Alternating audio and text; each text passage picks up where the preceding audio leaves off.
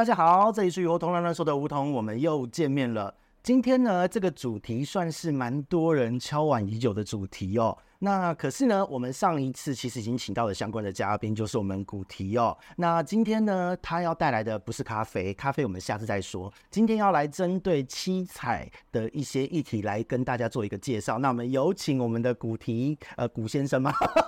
大家大家好，我是古迪，又来了。我真的觉得那真的是你的姓氏，你知道吗？是是，大家就叫我古迪就可以了。OK OK，好。那今天呢，其实真的是非常欢迎。那在上一次我们这个曝光之后，其实蛮多人对你。好奇的，那今天呢？其实因为毕竟我们养鱼的人还是多一点，在我的频道是这个样子，很多人都对于七彩这个鱼很好奇。那当然上网查到的资讯是一回事，可是现在我发现有很多人是对于鉴赏这一件事情，到底呃野彩、人工彩差别在哪？然后有哪一些品系血统，它们的差异又在哪？或是一些常见的问题，这边就要请古提帮我们做一个简单的介绍了。因为我自己本人以前真的是只有玩学生时代玩了野彩，我很喜欢黑格，就觉得它的那个黑线那一条好霸气、好漂亮。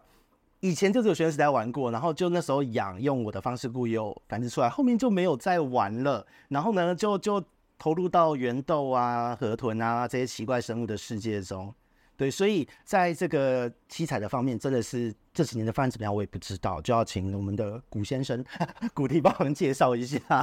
好。哦，大家好，嗯、呃，七彩的部分呢，我通常会以野生彩开始介绍。嗯，那野生彩基本上简单分分四个品种，是就是一个黑格尔，对，一个蓝彩，蓝彩，蓝彩，一个绿彩，嗯，然后一个棕彩，棕彩咖啡色的那个棕吗？棕、嗯、咖啡色的棕，棕彩。哦，了解了解。那这四种它的是什么样的一个成色表？因为有的时候是这样，因为我现在看到现在的七彩，它的颜色哦，呃，黑格尔那一条线当然是很明确，但是其他的品系是是一整片都是像像蓝彩好了，还是绿彩，它们一整片的呢，还是是底色上面还有纹路，是什么样的呈现？可以跟大家描述一下吗？黑格尔刚说到黑格尔的部分呢，它最主要最吸引人的就是那一根那一根第五根 第五动线，那一是第五动线。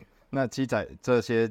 基本上有九根动线，它在第五根动线表现的时候特别的明显，特别粗大，特别粗。对，好，谢谢。这是黑格黑格黑格色，对。那还有蓝彩，蓝彩的部分大家会比较着重在它的水波纹上面。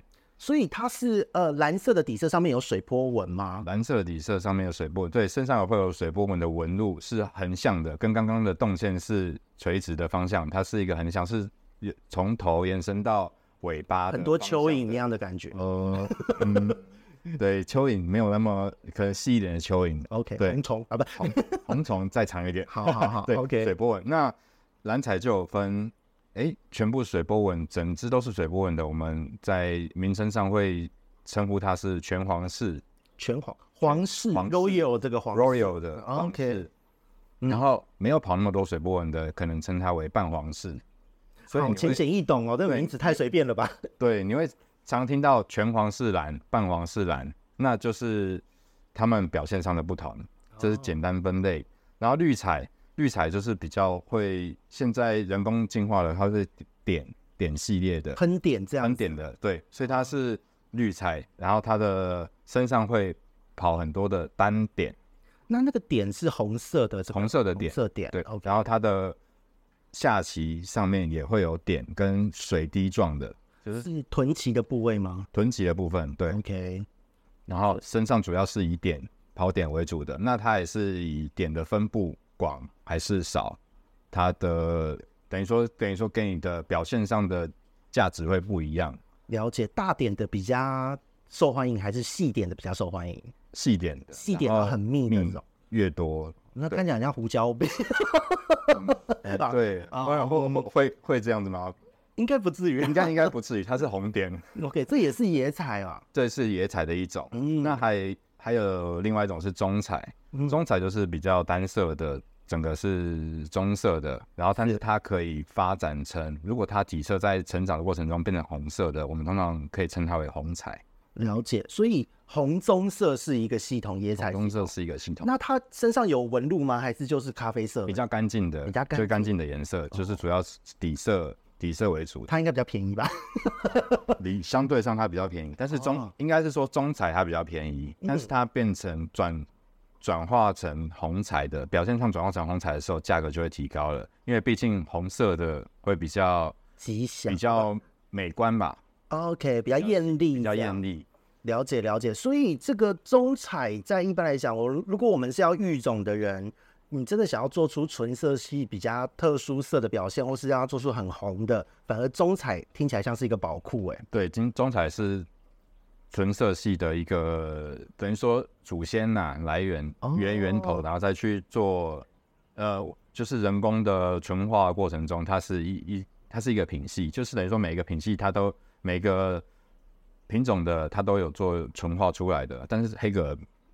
没有，黑格尔就是维持那个野生感就好了吧？对，它的那一个中间那一个黑线，真的让让以前学生时代，因为我养它的时候是我高职时期，那时候其实七彩没有到非常贵，就那时候你直接野野采过来，那时候买几百几千而已，就是还是可以负担的程度。然后就觉得越养越大，那个黑线越来越粗，觉得心情看得好好哦，就存在感非常的强烈。对对，现在它还是一样，它黑格尔它有在改良说。就是呃，变成好几条线都很粗，还是什么样的吗？都没有。应该是说黑格尔它的特色就是那第五动线要比较粗，然后要贯穿上下棋。是，那他大家喜欢它，就是这一个特征。所以他在他在做改良的时候，那我们在改良的过程中也希望保有它这个特征。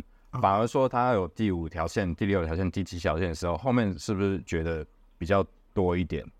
那我还是喜欢它只有第五条线的这一个表现，我才会去选黑格这一个是品种的这一个羽麻。对对对，了解了解。好，所以黑格尔还有原始风貌，不错不错不错。然后然后接下来就是现在比较多大家比较常接触的会是人工彩。是，那人工彩的话，主要就是大家常听到的就是松石啊，对对对，松石就是蓝彩去做一个纯化出来的一个品种。嗯，因为松石我记得很久了耶，就是像绿松石、红松石，什么松石都有，就是它一样也有那个水波纹的表现嘛。对，它主要是哎、欸，大家大家能够看到的跟想到的就是它水波纹的很漂亮的水波纹的表现这样子。是。然后现在的绿松石比较比较少了，现在大部分都是红松石为主。你不要看它身上红色有带一些蓝色或者其他颜色，其实它主要还是以红松石为主。现在市场上比较多的是这个。了解，是我很好奇，绿松石我以前也很喜欢，是为什么绿松石会比较少？目前上就是市面市场上比较少在在流传，然后就比较少人可以把品种继续留下来，继续的培育培育下去。哦，所以会关系到的是行销，还有就是贸易推广这一块。对，还有就是市场上的。繁殖出来的育种出来，整整个整整整整个都有关系呀、啊。哦，感觉好像绿松石有点断层，我以为是不是跟什么股票有关系？绿色就跌下去了，不太接哦。绿色绿色在那个在在只有在台湾是是跌，啊、然后在欧美的是涨的。是啊，可是，在台湾就是没有人要绿色的。对，就是可能跟可能跟我们的喜。喜好有关系吧，你也许华人就是偏红色的，红色跟红色嘛比较喜气嘛，或者是黄金色的嘛，对，跟过年的时候比较喜欢这这些这些颜色，黄色、红色、橙色、金色这一系列颜色，对对对，华人的比较会喜欢这一这一系列，然后然后欧美的他们比较喜欢。野生味的，对对对，因为因为我以前就是喜欢野生味才玩黑黑格，然后看到绿松就觉得那个颜色其实因为绿色底，然后配红色的那个那个水波纹是，我觉得对比很强烈很美啊，而且我以前玩斩斗的时候，就是也好喜欢绿甲面。就绿色，然后全身都绿色那样子。可是后来，因为绿色对于斗鱼来讲也不是一个很好稳定的基因。然后到现在是你很少看到纯色系的那种绿色，然后你看到的都是糖果啊这些乱七八糟色，就觉得人生好难哦。绿色真的在台湾很不待见呢。对，绿色的鱼真的很不待见，很可怜。呃，对，这没办法。那你以前有养有养绿松石吗？我接触的时候，绿松石没。有没有算没有接触到绿松子这一块啦？我接触的时候就红松子的时候就已经比较多了。啊、呃，人生好难哦。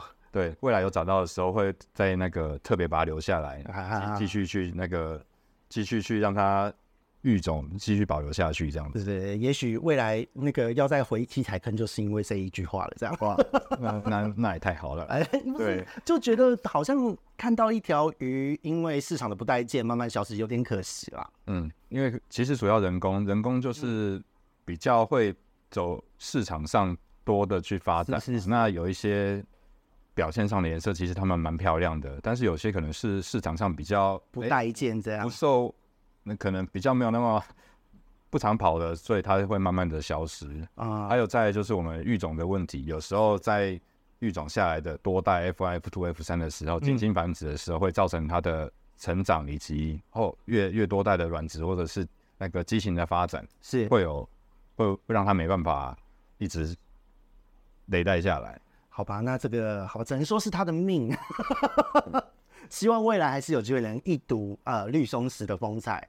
了解的，好，那那接下来呢？接下来松弛，接下来就哎、欸，大家常见的会钴蓝系的，钴蓝系的就是可能会是哎、欸，常听到天子蓝啊、蓝钻啊，一片蓝，整个都是一片都是蓝色的。哦、这个这个现在都叫呃，因为我以前有记得有什么鸽子红一片红，然后蓝色的也有一片蓝什么。它现在蓝色的就是一直都统称叫钴蓝色系的嘛，钴蓝色系发展出来的，然后它有好几个，根据它的颜色的表现，然后再给它不同的商业名称。是，对，了解了解，都是同一个系品系，然后延伸出来的。了解了解。然后接下来还有继续，你刚刚提到鸽子系，对，鸽子系的。就是大家常见的这个鸽子系就跟孤兰系，它已经成一个系了，就对了。对他们，OK，他们不同的，应该是说我们经由大家很高度的纯化，它有既定的表现。是，就是蓝钻跟蓝钻生出来就是蓝钻，它不会变成鸽子。哦，基因已经很稳定了。对，然后像接下来就是鸽子系，鸽子系常常常见的叫做地图啊，嗯，地图，然后还有什么棋盘鸽子啊，然后万宝路。万宝路听起来很随便的名字是怎么回事？嗯、就都是都是鸽子系的，然后鸽子系的有一个特色就是它会带黑纱，那其实看有点脏哎、欸。呃，是没有错啦，可是它没有动线，嗯、它会他会带黑纱。哦、那通通常发情的时候会更严重，就是整黑纱会跑跑出来，然后有时候你的环境不不好的时候，那个黑纱也会表现出来。了解了解。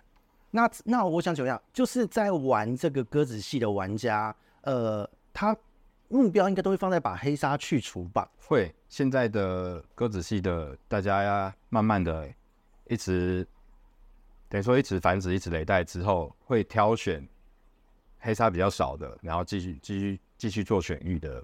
动作了解，就越来越纯色这样的概念啊、呃，黑纱少一点，没有办法让它完全纯掉，还是有。OK OK，因为其实这跟那个斩豆的发展很像，因为红色是一个很强烈的基因，可能在早期都会跟蓝色或是黑纱都会非常的显著，嗯、但这几年已经开始就是稳定下来，有纯色系的红色。嗯，对。其实这些应该是这些是基因的问题，所以它除非你是单色的变异。单色的基因突变的，不然其他颜色的色素还是会在细胞里面。是真没有办法，这没有办法的。对，哎，所以嗯，鸽子系有，除非白纸的鸽子，白纸的哦，它就没有黑纱了，是它是白，它没有黑色素。对对对，对，那个就对。不过嗯，想到鸽子戏又脏脏的，对，鸽子戏就鸽子系的特色就是脏脏的。OK，对，好好可怜的一个系统哦。对，但是现在就是比较多的。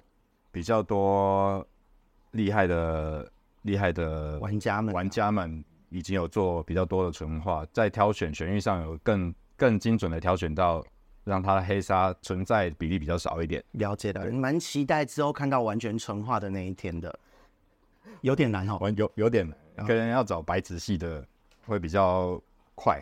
了解了解，好，那再来呢？还有什么系统？再来的话。呃，松石还有有变异的系统，就是豹豹纹豹纹豹纹的主要的差异是在它有十三支动线，十三支动线，三根动线。哈然后一之前我们提到的七彩都是只有九根动线，对。然后它蛇它的蛇的变异出来的，它有十三支动线，对，是这也是从蓝彩演化出来的。然后高度演化出来的纯系有一个分类的，你可以明显出生出来，它就是十三动线的的这这个鱼。了解了，哎、欸，这个部分我倒蛮好奇，因为一般我们讲到对豹纹的这个定义，很多在一开始你这样讲的时候，我本来以为它会是形容喷点点很多很大，很像豹斑的这个颜色，哎。结果虽然是动线是它的特征嘛，它是蛇啦，蛇蛇是十三洞，然后豹十三洞，豹的话是从绿彩发展过来，是。绿彩就是身上有点嘛，对。点，然后我们再把它纯化出来，就变成点上面的上面像豹一样的点点状，他们叫豹。豹纹豹豹纹，对.然后豹跟蛇如果交配的话，就变现在会有豹蛇。等等的哦，这个应该要独立一个名称。豹蛇听起来好笑。豹蛇是在豹的豹纹的演化，就是现在的市场的名称中下面的一个分一个分支啦。对，OK。然后刚刚提完了育彩之后，接下来就是中彩。嗯，中彩就是你刚刚提到的，哎、欸，做纯色系的时候，哎、欸，中彩是蛮需要的。嗯，的的一个发展，然后它可以做出来红色系。嗯，然后它的基因变异。有变成白色的，整只白色的，会市场上比较少见的是雪玉，整只是白色的，然后它可以去做跟其他的混种的时候去做一个配配色的一个基底的一个、哦、一个了解了解，算很漂亮的工具的品种，了解这样子。那我想问一下，呃。中彩它出来听起来，因为中彩可以改出红色，那跟刚刚我们讲到的鸽子，鸽子是从前面讲到是哪一个系统衍生而来？是蓝彩的变变异。中彩中彩的话，我们就可以做单色系的红色红色的系，我们从中彩开始衍生出来，嗯、然后它有白紫白紫的是雪域雪域对，然后雪域是眼睛黑色还红色？眼睛黑色黑色，OK，它是。一个变异的品种，嗯，了解。然后再就是一个黄金的柠檬，黄金色啦，它是等于说中彩的变异出来的。哦、嗯，然后大家再用，其实市场上常见的就是再用刚刚几个变异出来的以及纯化出来的品种，再去做一个交配，然后再出来的一些新的人工彩。了解了解。那目前在这些新的人工彩有哪一些是已经定型的品种，或是已经是很广为人知、很常见的呢？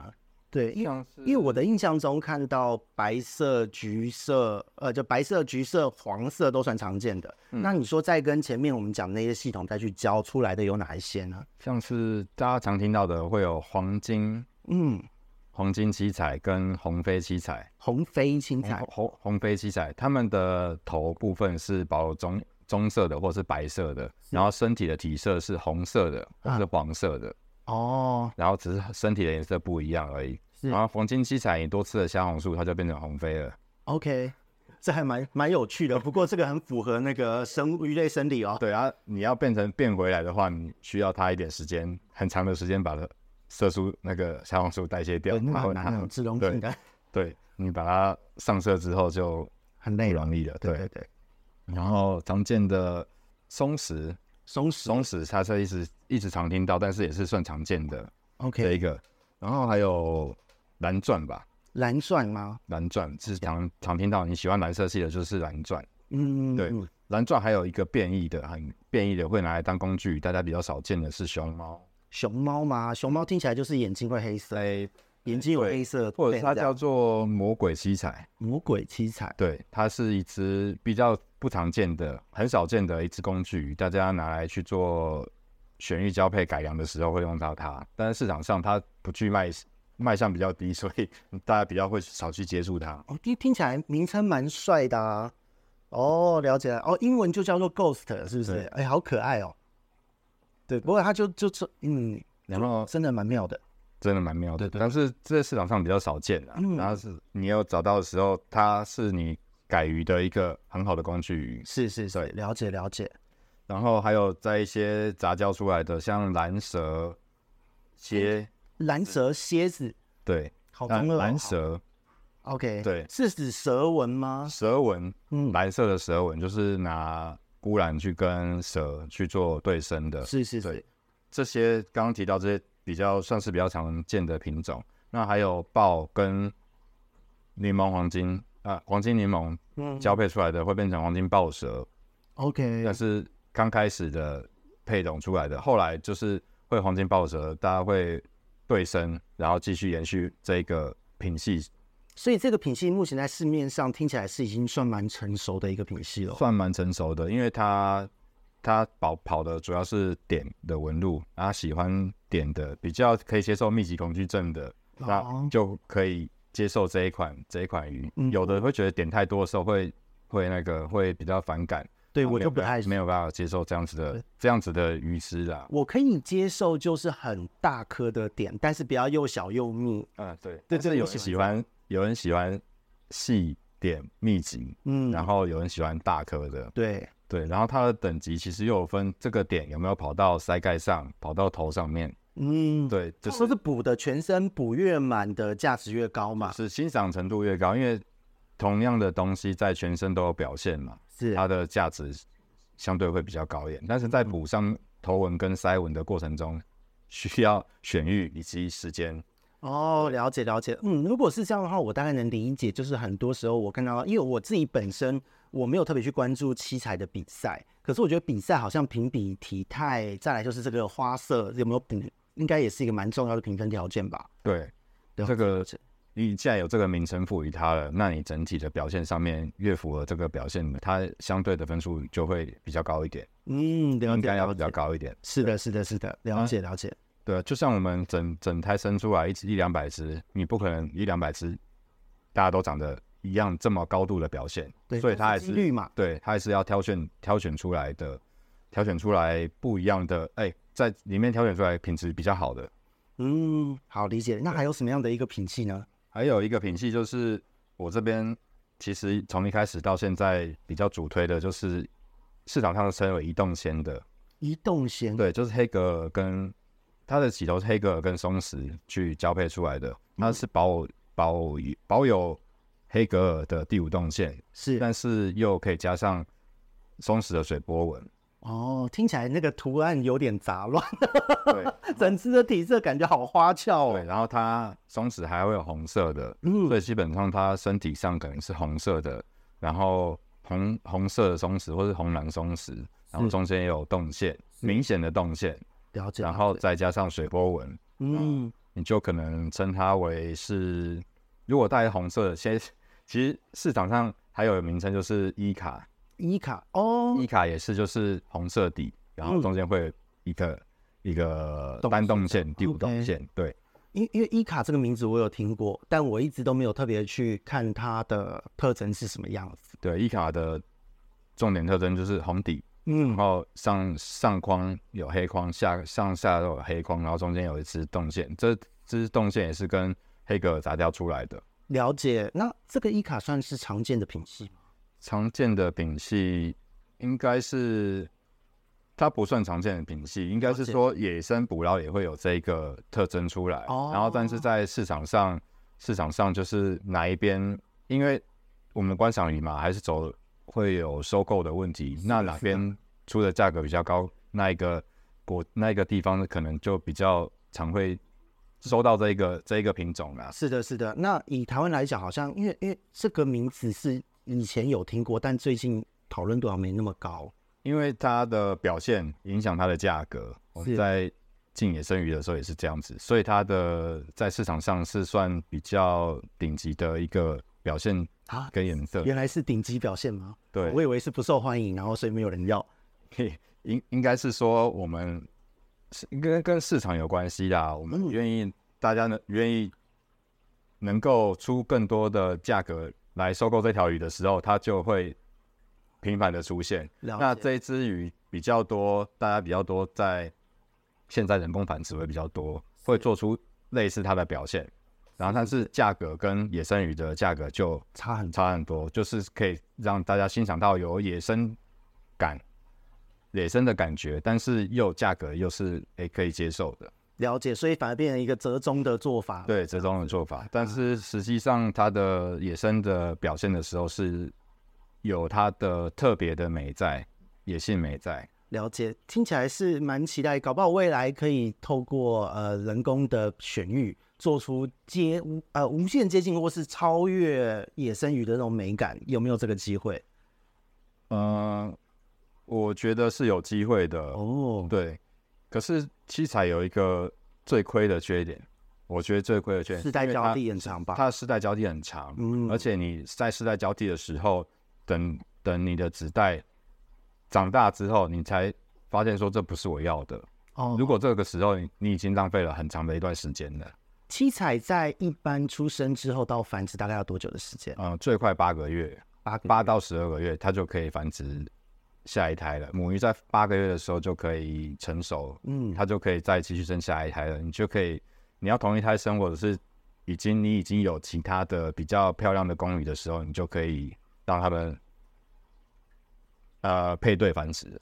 了解，所以呃八个月到十，其实这真的世代交替很长哎，而且小鱼要长成看到那个表现，应该也要五六个月吧？要五六个月，然后还要确定他们都没有问题的正常长大啊、呃，所以它本身它的这个。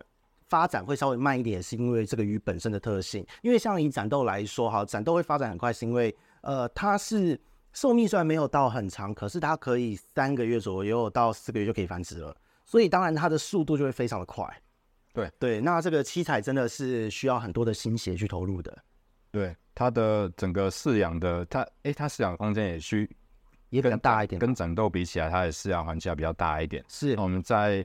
刚开始宰鱼的时候，一寸的时候，我可以用一点五尺的缸，我可以养个一两百只。对，但是它稍微长到一点五寸、两寸的时候，我就要分缸。嗯，可可能拆个二点五尺的或三尺的缸，你就要分一半。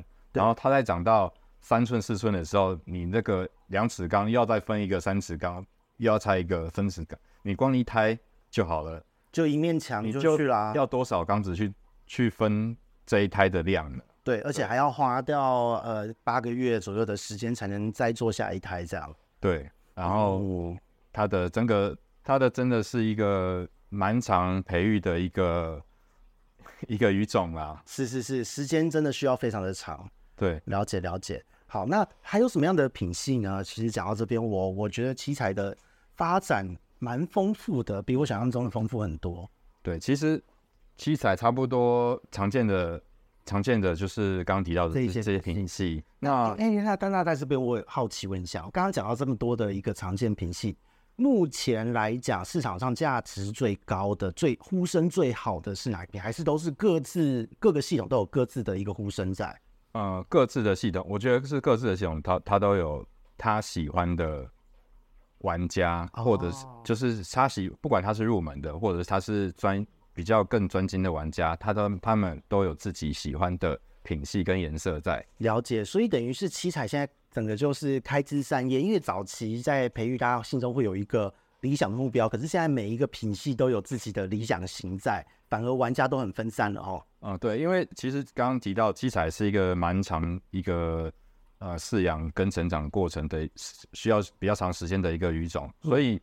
当这些比较专业的玩家的时，呃，这些比较专业的玩家，他们饲养器材的时间就一定会比较长一点。是，那相对的就会就会找出自己比较喜欢的面向的鱼种。哦，就。选自己所爱的，然后花上大把的时间去慢慢的培育它。对，其实我有时候都会说，养鱼很像在种一些盆景一样。嗯、你种一个树，种一个松树，你要去调整它的姿态，要经过几年的时间，然后你要用用那个铝线去框它，去把它调形什么的。对对对，对，七彩好像玩起来有点类似这样的味道。对，那、嗯、七彩哦，这是个这个刚刚提到的是正常发育的情况下，哎，还没有其他。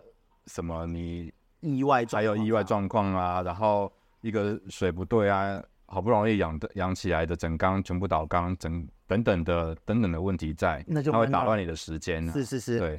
然后再来就是你怎么样？我这边我我饲养的方式是不不会去想要催化它提早可以进行繁殖的这件事情，还是让它可以正常的发展。我觉得会对鱼比较好啦。嗯、对，然后再去去去做个繁殖的下一代的这个动作。对，所以实际上就是花多一点的时间，但是确保他的身体体质都是好的。对，你也是在享受这个过程嘛。对它，我这边的品系啊比较多是移动系列的，所以它、哦、它的特色是在小的时候是肉色的，然后只有动线，然后你看不出来它是一只很漂亮的鱼。嗯，但是它到四五寸的时候，然后它的表现就会完全的不一样了。了解。它的水波纹、它的动线、它的框。它都会出来。嗯、然后通常在四五四五寸的时候，你会经过冬天的洗礼。哦，所以中间的这一个温度可能是也也是帮助它催化它颜色出来的一个过程。这是我这边这边养殖操作方式，然后它呈现出来的这样子的表现呢、啊。那因为我不会说四季都一样高温去是是是饲养它，所以它的变化，诶，在我这边我自己比较能感受，从小宿舍，然后养养养养到大，然后变成一只漂亮很多发色的很很发色很漂亮的，但是这中中间是蛮冗长的，但是它的变化是可以带给人很兴奋的感觉的。了解哇，那这个。光听光想象就很有趣，因为其实像以前我玩斗鱼哦，很快，真的很快，几个月你就可以看出这个成绩了。可是那个七彩听起来是要以年来算哎。嗯，对啊，对，长到四五寸这个已经，你看到从种鱼来，或是说你自己是培养了一对的小鱼，你要养大繁殖就快一年的时间，然后下一代又要再长到它要到四五寸，等于你这样过程大概就是一年半哎。对，一年做了一件事，一年半才能看出成绩这样子。对，然后过程中有，就是真的是在享受过程，就是很多的乐趣会在这个地方。对，所以现在的七彩啊，就是我觉得大家是蛮蛮幸福的时代。嗯，就是现在大家可以诶在市场上挑选到自己喜欢的七彩，嗯的样貌。嗯，嗯，其实现在在养殖七彩，你只需要诶挑你喜欢的就好了。你看上脸就好了。你先来养了之后，你再去了解它的品系发展。哦，对，如果你没有需要做到繁殖的，或者是改良的时候，你根本不需要说，你根本不需要了解说，你这只鱼怎么配，它会怎么出来。对对对，因为有的时候就是光繁殖就有成就感了，也不见得说每个人都要投入改良嘛。对。对，不过嗯，绿松石还是找不到啊。我希望会有让，让人受伤。你看我要的就找不到了，这样怎么回七彩坑？人生很难呢。改天从有机会从国外引进之类的。啊，谢谢谢谢。好的，那所以到目前来讲，就是这么多的品系之中，然后呃，大家这样一路玩下来，那有很多的饲主朋友，因为可能因为这个鱼种它的历史悠久，它需要育成到繁殖的这个时间。世代交替的时间比较长，那有很多的一些饲主朋友们，因为现在看到网络上在查询的、在询问的问题，甚至我这边接受到的咨询，这个是也是蛮五花八门的。可是其实蛮多的，我觉得是都市传说卡在里面，加上内容农场一大堆，所以有时候遇到七彩的问题，我都非常的头痛。那在呃古提这边是有遇到什么样的一些常见的问题，我们也可以来一起分享一下嘛，就是饲主的问题。首先，刚刚提到的品品系嘛，对，有的饲主会来问说，您的是什么品系的？嗯，其实有的有时候我们做一些人工人工繁殖选育，嗯，它没有定型，它没有完全的定型化，或者是没有去做一个发表的时候，我们会以一个表现来去跟它命名。哦，就是做一个暂时性的暂时性的，对，因为我也没有去做这个鉴定去做发表嘛，啊，就可能不太好说，它是一个。你的过程鱼这样子，对，哦、它可能纯化纯化的时间要十年二十年，但是我们才在可能前面阶段的一些时间而已，嗯，我们也不不会去特别命名它是什么什么什么。所以所以市面上很多奇怪名称就是这样来的嘛。呃，奇怪名称是这样子来的啊，再就是依它纹路表现，哦，它有可能是直线，像像松子，举例松子比较说比较多，它有直线，它有。虎纹，嗯，然后它有迷迷宫，就是它的纹路表现不一样，然后让你想象说它的应该走的是怎么样子，但是它都是松质系。哦，反正就是在那个系统之下，你有。过程于你可以至少，因为你为了交易方便，你给他一个战神名，那一定要取个很中二的啊，什么什么煞气耶、金属琉璃蛇纹呢？对对对对之类的会比较好卖。OK，真假的啊？真的吗？不一定。如果这样比较好卖的话，你之后每一个名字名字长度少于十个字不要卖。可能要搭一些搭上一些时事或者一些电影名称啊，让一下也有会有对应的感觉的时候，哎，可能会比较。好推广，我怎么觉得在专业玩家心中，这个听到这一段就会觉得立刻就有人真的这样卖，立刻会被延上哎、欸。对，对，那搞啥、啊？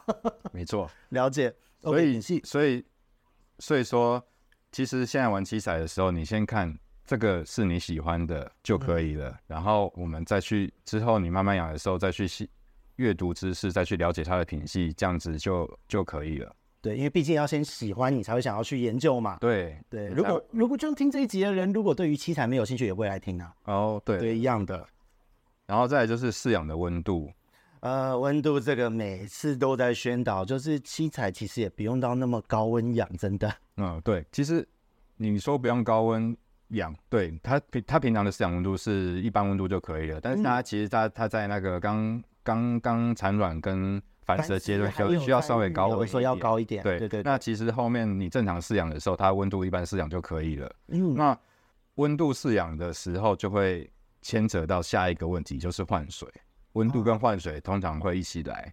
对对对，温度高的时候，你的是你的饵料如果投喂多了，那你的水池败坏的速度就会变快。是，然后就变成温度高，然后换水、焯水，然后一直喂食，就是这样的循环，一直一直下去。如果以自然，就是说我们自己在台湾养的状况来讲，大部分都是夏天的时候比较会是做这个操作的时候吧。会比较适合，对对对，因为本来的自然温度就比较高之外，呃，那一段时间，呃，也是鱼在生理上发育的重点时间。对对，所以夏天自然这样让大家去做操作可能会比较好。对，夏天的时候，一个是环境上的温度很自然的可以符合这样子的、嗯、的是的是操作，然后可是大家大家的 SOP 就会既定，呃，你把它挪到春天、秋天跟冬天都做这样子的操作的时候。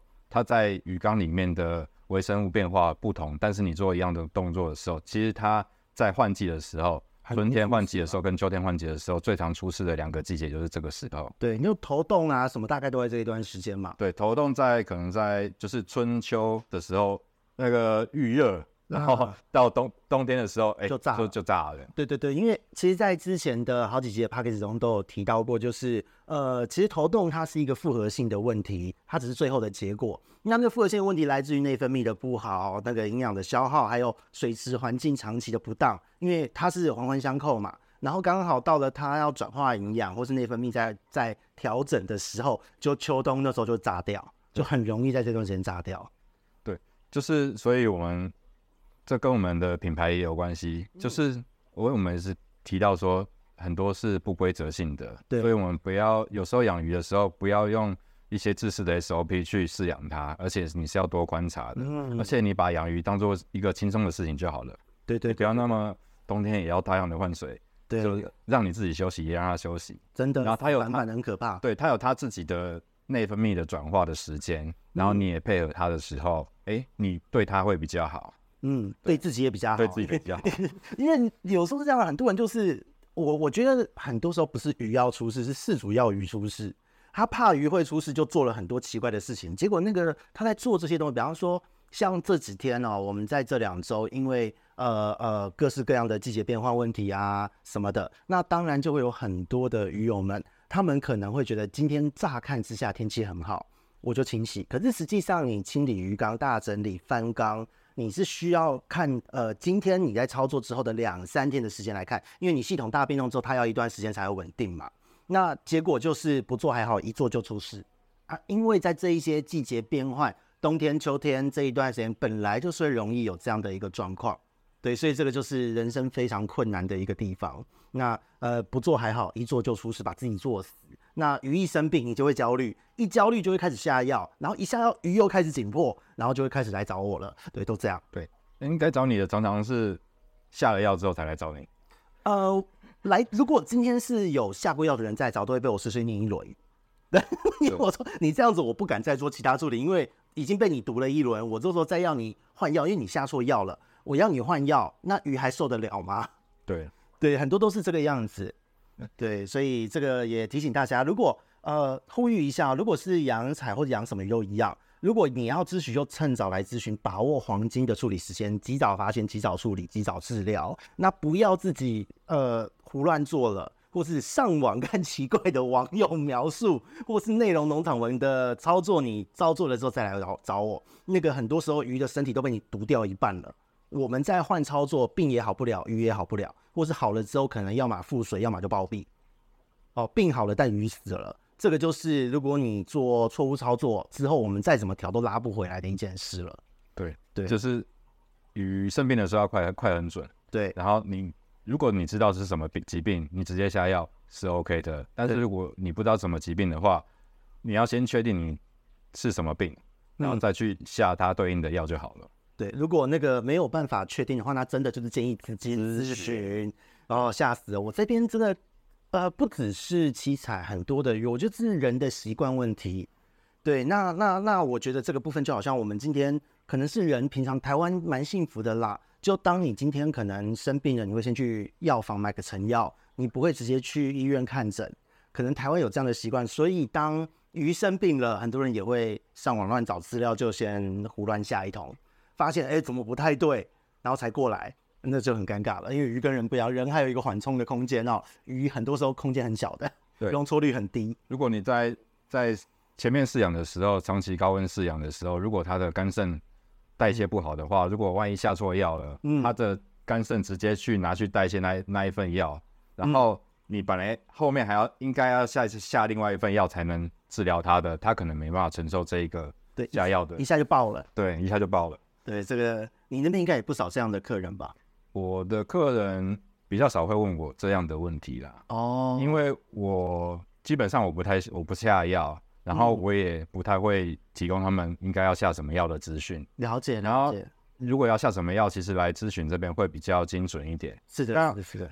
呃，应该是说我们养鱼，它不是看某一个病症。嗯，假设头痛，它有明显的头痛，我可以知道它要什么下什么药。但是我可以帮你治疗这一个病症，但是你整体的环境我没办法帮你改善，因为你没有提供我所有的资讯，是我不知道你的过滤有没有问题，你换水频率是什么，你喂食状况是什么，你温度是什么，很多细节是需要知道的才能提供这些资讯。对，那这个部分就要稍微打个小广告，就是古提这边现在也有呃我的咨询小贴纸，所以有跟古提买一个人会有呃。我不知道现在满多少钱一张，这个店家自己设定。但是总之就是，如果你有跟古堤买鱼，你拿到的小贴纸，鱼有发生问题，赶快用那个贴纸来预约一个时段。那个贴纸可以减免一次的咨询，价值五百块，请大家好好的把握和利用。对对，这个就是希望能降低大家先自己乱下药的这个风险啦。对，嗯呃，对啊，下药真的是快很准，比较有比较有用。是，然后如果你不知道的时候，有时候不要下药也可以。嗯、我有的鱼也会去面壁，面壁啊，紧迫紧迫，对，或者是哎养一阵子的，从小养到大，从一寸养到三寸四寸，它还是会去面壁。我觉得我就让它面壁，一个礼拜之后它就会回来吃东西了。哦，所以它只是看你不爽，哎，可能心情不好 了。OK，对，之类的，对，嗯，了解了解。七彩大部分接下来就是还有一个，哎，会问买鱼的时候会问公母。公母哦，哦，可是如果你的鱼都才鱼苗的时候三寸，对，三寸两寸就什么？希望大家就是减少问公母这件事情啊，因为我在二寸到四寸的时候，我真的没办法，我真的没办法分辨它是公母，它要到一定的体型、年纪，嗯、甚至是发情的时候，才能确定它公母品种。因为是因为我有接收到很多的鱼友，他们其实蛮喜欢养七彩，并且哎。欸哪一天可以繁殖是一个很好的一个梦想，啊，对，很好的体验。所以在购买的时候都是喜欢，诶，你帮我选是不是可以挑公有公有母？可是如果买鱼苗真的很难呢？这，对，这是我没办法做到的啦。对，因为它太小了，我没办法分分出公母。一般来讲，如果在买七彩，不止七彩，应该说这种。这种扁扁雕类的，就是七彩，还有像埃及这一些，在买鱼苗都是用成组的方式贩售嘛，可能五只一组、十只一组的方式嘛，就可能里面有公有母，你自己回去挑。对，基本基本上会是这个方向。你去第一个，其实你买一组五只、十只或者是二十只，对你在养七彩嗯的的过程中，会是会比较适合的。嗯，一个是呃，你如果刚好买到里面有一只是领头羊的话。哎，你回去开口会很快，因为有一只吃的时候，大家都会跟上吃。他觉得你喂的东西没有问题，他就大家都会吃了。嗯。再就是，不管你买到什么样的鱼，它一定会有成长快跟成长慢的问题。嗯，对，所有的鱼跟像我们人也是一样，有人长得比较高，有人长得比较没那么高。对，我才一百六十八公分，骨体比我高很多，让人看了生气。你这么几公分？等一下，我一百八十。哦，好，拜 拜 拜，真的让人在意的。就到就到这边了吗？没有，没有，姐姐，姐姐开玩笑。嗯，对，所以大家可以买多一点的一个量的鱼，是对。也不用，也不是一次买太多啦，就是看你鱼鱼缸的大小可以多少。嗯、但是我觉得是以十只为一个单位会比较好，因为它是一个群体一起吃东西的鱼。然后如果你刚开始一次买一只两三只比较少量的时候，它会出来吧？呃，最关键的时候其实是回你你家里面环境的时候，这个是最关键的时间。是对，因为它比较少只的时候，它不敢出来，就会影响到它。发育发什么？呃，发育发育慢慢的还可以补回来，但是紧迫紧迫就救不回来啊！而且紧迫搞不好会那个发黑面壁，然后后面又会容易生病。对，然后这个有时候是没有办法没有办法处理的，因为它一紧迫一整个下去，它的状态就往下掉，嗯，然后就整个走中掉了啊，就就会就会往比较不好的面向去发展。这个，所以很难，不是要大家花多一点钱。来买这个七彩这个鱼种，那它可能价格比较高，有一些跟其他的鱼种比起来，它价格可能比较高一点，但是它有它一定的必要性，会你再带回去饲养的时候，它会比较好，可以让你比较快上手。哦，了解。那哎，所以在目前来讲，这边也可以提醒大家，就是实际上，因为在七彩饲养的时候，因为它会有强势的鱼和弱势的个体，你抓的狮子回去长得快，长得慢，那一定要就是提醒大家要筛鱼一下。你可能养一段时间，把长得快的放一起，长得慢的要额外再帮它隔离出去，让它在另外的水体中、另外的缸子之中去做发育生长，它才可以长得回来。对，所以这个部分的话，在呃，在古迪的经验之中，就是你有建议大家就是在筛鱼的时机点，大概在什么时候吗？筛鱼的时机点，其实、嗯、假设从你这边买了，我买了十只都是三寸的，好了，那大概要回去，假设我也用二十六度、二十四度这样的温度养，那可能要多久的时候我要观察去筛选它会比较好？呃，其实它差不多在一一个月到两个月的时间，你就可以观察了。如果它有成长明显成长的不一样的。不一样的状况的时候，你可以把比较弱小的挑出来，嗯，但是你也不能只挑一只而已，呃，也是它可能需要两三只、两三只的陪伴，然后他们一起在在一起茁壮。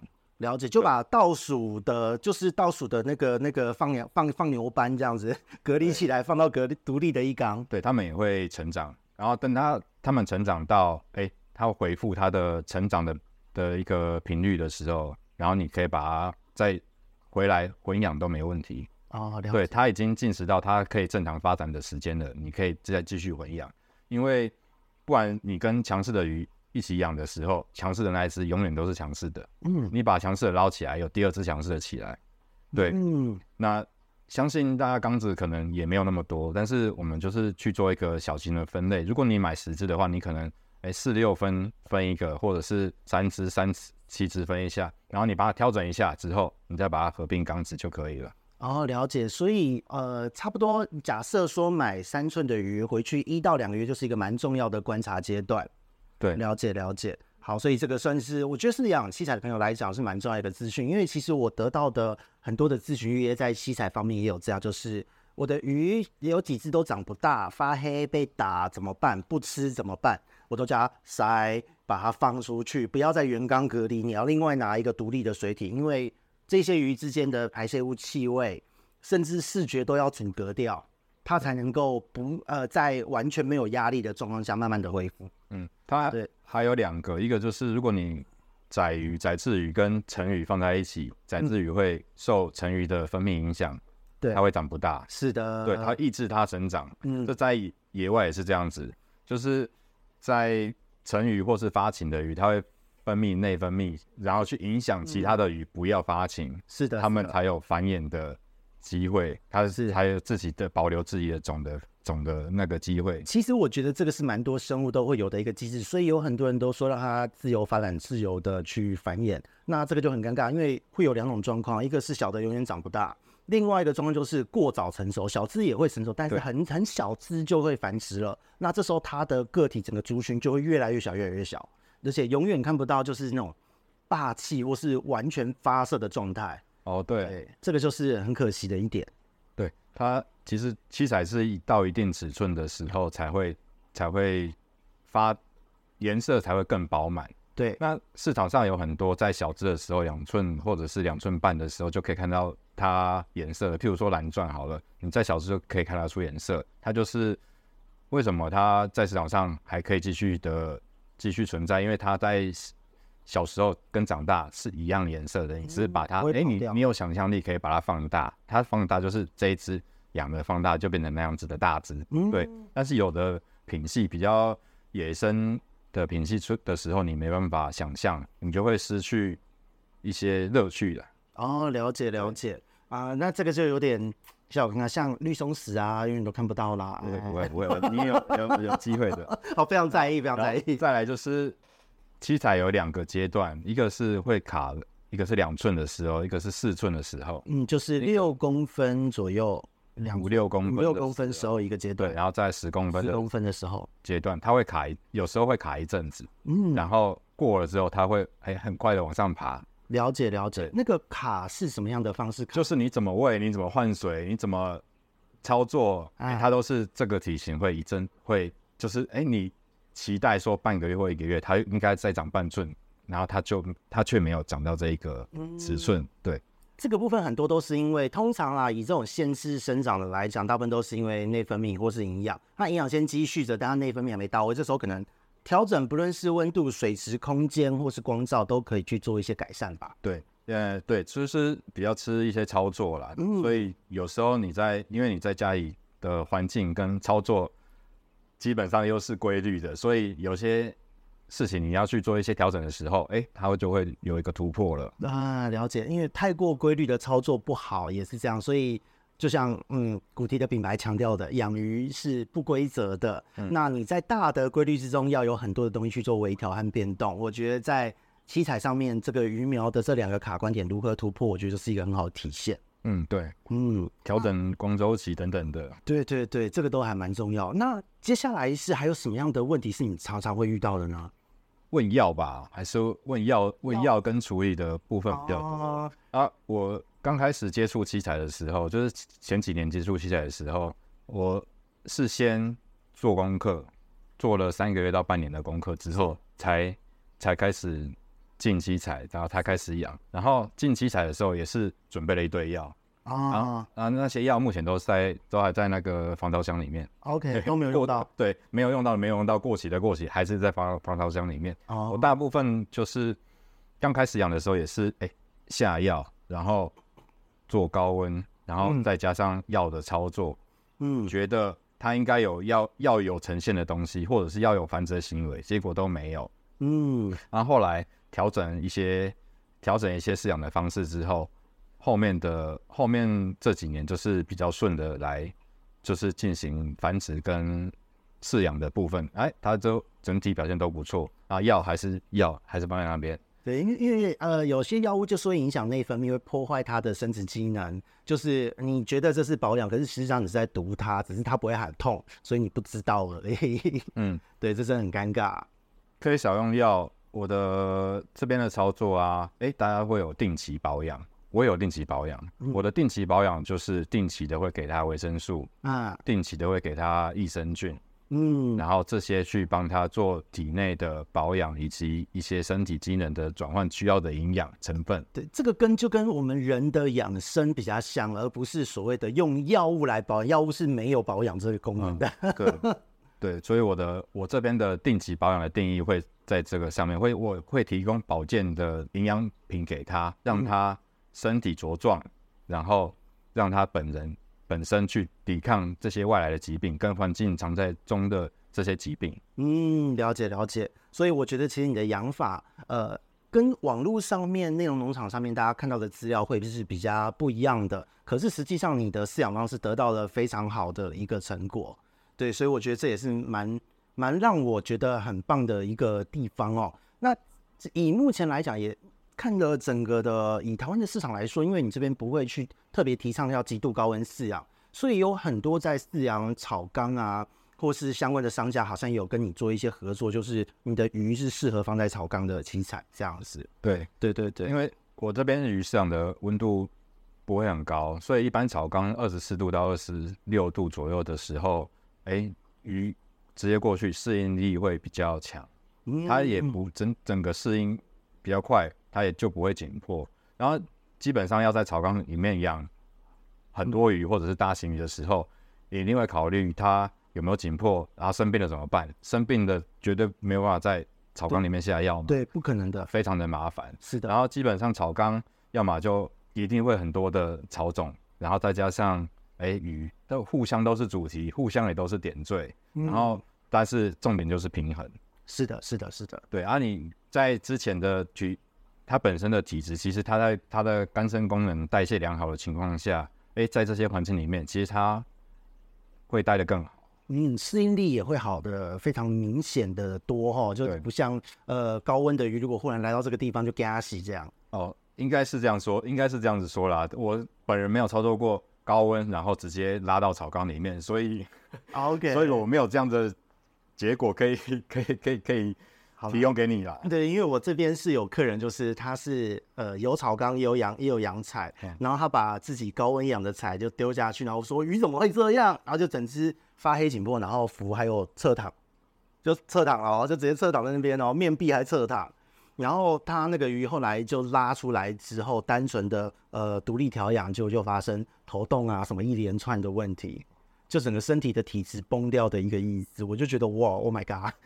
哦对，那时候啊，你要下，有时候遇到要下药的时候，下再多药，有时候也是不容易救回来。嗯，对，这真的是非常尴尬的一件事。所以其实在这边讲到这边，就是整个对于七彩的不论品种鉴赏还有问题的部分，就大致上都这一些嘛，常见常见的都是这些。了解。好，那其实我觉得今天对我来讲收获蛮多，因为我跟彩的断层有点大。就是养繁殖我都没有问题，是呃真的生病我也知道该怎么处理。可是对于它的品系鉴赏，因为就是停留在学生时代的记忆，这是天宝年间哦，很久了，很可怕。所以我觉得其实今天真的是收获非常的多。那下一次呢，还有什么样的一个话题来分享？也许我们可以聊聊古提的咖啡吧。下一次我们就可以聊聊咖啡。好好好，因为因为发展啊。对啊，对啊，我想听 故事，因为第一次你在来的时候，那时候讲到关于咖啡的冲泡风味，就让我觉得蛮好奇的。然后我也想要去，哎，外面在喝咖啡的时候多多用那个